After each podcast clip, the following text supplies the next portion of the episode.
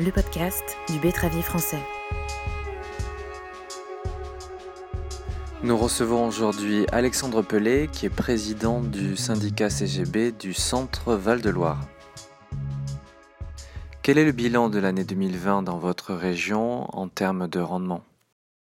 Bah, Le bilan, il est quand même catastrophique. Hein, euh, sur euh, les résultats de betterave, euh, ils vont être en moyenne autour de 40, 40-45 tonnes à 16, ce qui est quand même plus d'une demi-récolte. Donc, bah, les planteurs sont très inquiets. Mmh. inquiets parce qu'à la fois, ça va générer des problèmes de trésorerie et des problèmes économiques dans les exploitations. Et ils sont inquiets aussi parce qu'ils ont envie de continuer la betterave, mais bah, ils ont besoin d'être assurés aussi, aussi bien d'un point de vue technique euh, que d'un point de vue financier. Est-ce qu'il y a eu des disparités euh, dans votre euh, grande zone centrale de Loire? Bah, Il y a forcément des, des disparités puisque vous avez des situations non irriguées. oui. oui, vous avez, c'est vrai que vous, voilà, il y a cette particularité là de l'irrigation chez vous. Et puis la particularité de l'irrigation chez nous, c'est que même avec des, des situations à 5, 6, 7 tours d'eau, on a des rendements qui parfois ne dépassent pas 45 tonnes.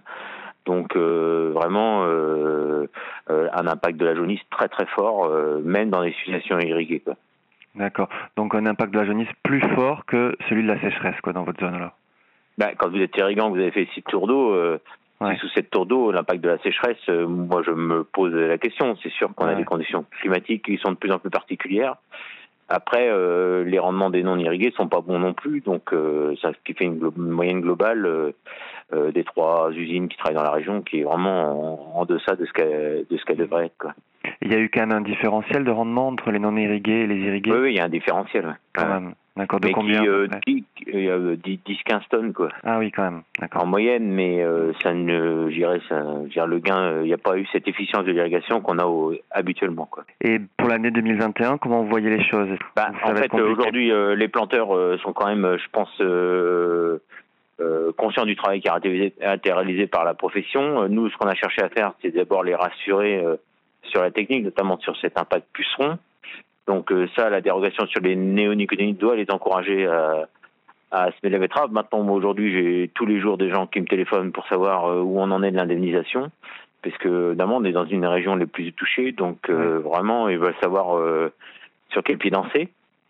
Et puis après, ben euh, il y a l'avenir, quoi. Donc si nos planteurs ont, c'est une solution technique, qu'ils ont une indemnité, voilà, et puis que nos coopératives jouent leur rôle et, annoncent des, des, prix rémunérateurs pour la prochaine campagne, ben voilà, je crois que ça fait un, un trépied sur lequel on peut s'asseoir et puis continuer à, à faire du, durablement de la betterave. Quoi. moi, je vois pas de raison objective de ne pas semer de betterave si les trois conditions sont remplies. Je pense qu'il y a eu un vrai rôle de la CGB euh, tout au long de l'année pour, euh, mm. défendre les intérêts des planteurs. Il faut aussi, euh, moi, à titre personnel, euh, et que c'est bien aussi bien Mylène Grappon, la directrice du syndicat, que moi, on s'est engagé personnellement avec le conseil d'administration pour défendre une solution. Et aujourd'hui, je ne comprendrais pas si on a, je dirais, les trois pieds du, du tabouret, solution technique, euh, indemnité et prix, euh, que les planteurs ne plantent pas de betteraves. Quoi. Moi, j'ai pas fait tout ça. Que les gens aujourd'hui me disent j'arrête. Quoi. Voilà. Je crois qu'il faut donner sa chance à sa culture. Je pense qu'on a donné quand même euh, alors c'est les pieds du tabouret ou c'est les cordes à la guitare, hein, c'est comme vous voulez, mais bon voilà. Euh. Et, quand vous écoutez un petit peu dans la plaine, que vous disent les gens justement?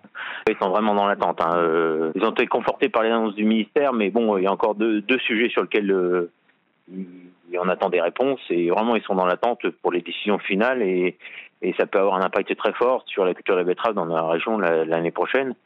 Mais bon, il faut que les gens s'accrochent aussi aux outils industriels qu'on a et à cette économie euh, locale et durable.